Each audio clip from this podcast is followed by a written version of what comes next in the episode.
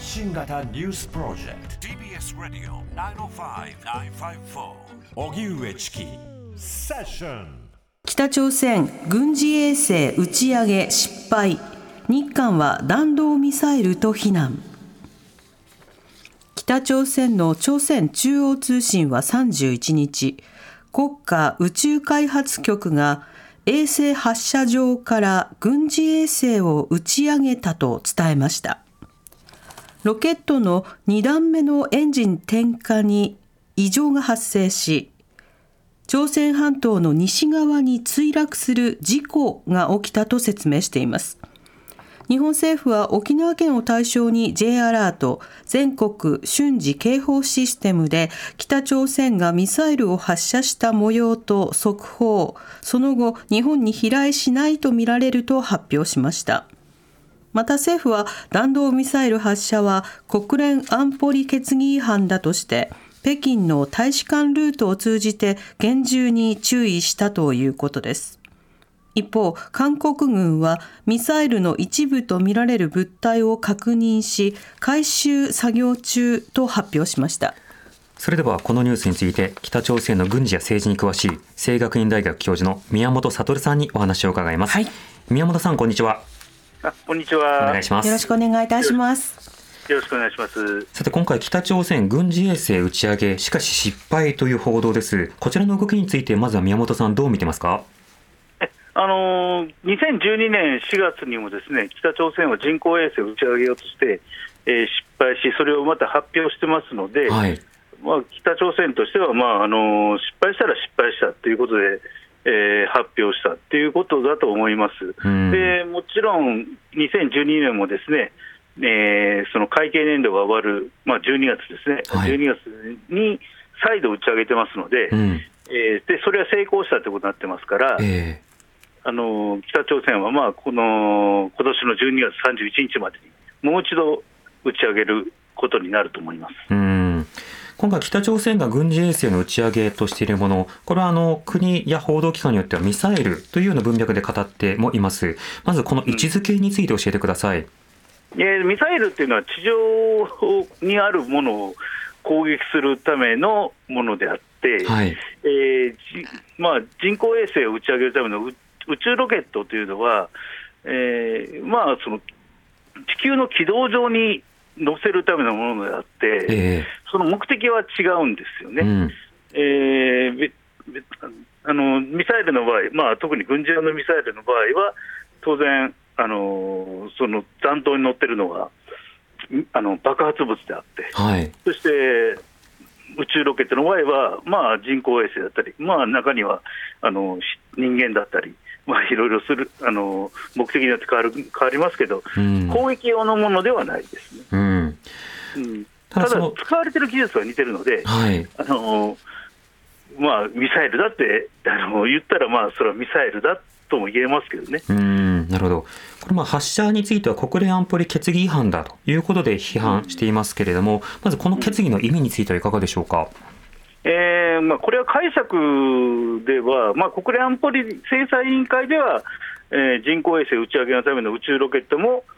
あの制裁違反であると解釈しております、ただし、北朝鮮ではその解釈を取ってません、北朝鮮ではあの宇宙ロケットは国連安保理制裁とは全く関係がないものであるというふうに解釈しております。なるほど。しかし、まあ、国連サイドは決議違反だとしていることで、まあ、今回はその警戒、そして注意を行っているということになるわけですか？うん、まあそうなんですね、ただ北朝鮮はそんなことは気にもしてません、うん、えー、別に罰則があるわけでもないので、はい。えー、北朝鮮はそのまま人工衛星の発射を続けているということになります。うん。そしてミサイルの発射実験もこの間繰り返していますが、まあ、今回は軍事衛星、えその発射の予告を日本側にこう告知するということを行っていました、この対応についてはいかがでしょうか？えっと、日本側に告知したのではなく、はい、えー、これはですね、あの国連機関に、えのまあ、IMO なんですけど、あの、はい。でそこに通知したんですよね、これは、あの北朝鮮が2012年5月に、あすみません、2012年3月に宇宙条約と宇宙登録条約に加盟しておりますので、はい、人工衛星打ち上げの時にはあの国国際機関にあの通告する必要があるんですよね。うん。うん。あのまあ、IMO、国際海事機関に通告して、えー、その機関はあの通行とか、あのまあ航空とか、はい、まあ、海上の通行とかに気をつけてくださいというふうにあの警告出すわけです。うんなるほど、それが今回はその日本側に情報が入ってきたということなんですか？いやまあそうですね、あの IMO を通じて入ってくるっていうことになります。なるほどこれはあの別に北朝鮮だけでなく、あの日本もアメリカもすべてのあの国際ああ宇宙条約に入っている国は、すべてこの国際海事機関、IMO に、うん、あの通告事前通告しなきゃいけないんです。うんなるほど。そして今回、その、まあ、通告された軍事衛星の打ち上げまあ、これは失敗したものの、一方で日本では J アラートが発出されました、この日本政府の対応というのはどう見てますか、あのまあ、どこに打ち上げるのかわからないということから、えーまあ、J アラートを鳴らしたんでしょうけれども、はいえーまあ、人工衛星の発射であるということから考えると、まあ、韓国もあの人工衛星発射するに日本列島を超えてるわけでして、うん、韓国が人工衛星を打ち上げた場合には、あの J アラート鳴らさずに、北朝鮮が打ち上げたら J アラート鳴らすのかというと、ちょっとまあ、矛盾を感じる気はしますが、まあ、もちろんこれは日本が北朝鮮の意図を読みかねてる。で読んでいない、えー、一つの証になりますよね。うん。つまりこれが、まあ、墜落する可能性だけではなくて、ミサイルである可能性なども見ているということですか？まあ、そういうことですね。うん。これ仮にあの、まあ、日本の上空を飛んでいくという場合、まあ、日本側としてはその迎撃の可能性も視野にというふうに入れていたわけですけれども、実際、迎撃可能性というものはどういうふうに見てますか、えー、それはちょっと分かりません、うん、日本の迎撃システムがどこまで優秀なのか、うん、それはあの秘密にされておりますので、えー、分かりません。それにあのー、まあ、北朝鮮が撃つんだから信用できないんで、ミサイルなのか、宇宙ロケットなんかわからないというレベルだと、はい、えー、ちょっとやっぱり相当迎撃能力に、えー、ちょっと疑問符を感じますよねあ事前の情報収集の段階からあの迎撃というのは必要であるからして、うん、そこに対して今、まあ、透明性がないということですか？まあそうですね。うん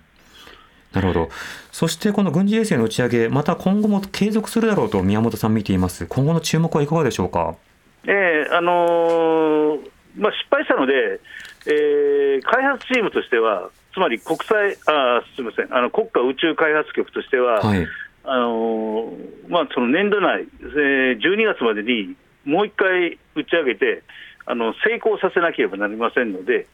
えー、まあなるべく早くにあのー問題点をさ洗い出して、そして再度打ち上げるということになると思います。うんなるほど。それがいつになるかはちょっと分かりませんけど。うんうん、またあの北朝鮮あの、まあ、国家の体制としてこう隠すこともおそらく可能だったと思いますが、失敗と発表することの意味についてはいかがでしょうか？一応ですね、あの人工衛星の発射となると、この国際機関にあの、まあ、事前通告してるもんですから、これが成功であるか失敗であるかということは、あの言わなきゃいけないんですよね。あなるほど、ね何しろあの人工衛星打ち上げ成功したら、その人工衛星を登録しなきゃいけないんですよ。うんうん、でも、それが 打ち上げ打ち上げ失敗しましたということで、登録できないですから、えー、あのそれはあの明らかにする必要があるんです。うん。なるほど、それは国内向けにおいてもそうだったんですか、まあ、国内向けにもそうですね、まあ、以前以前にも同じように、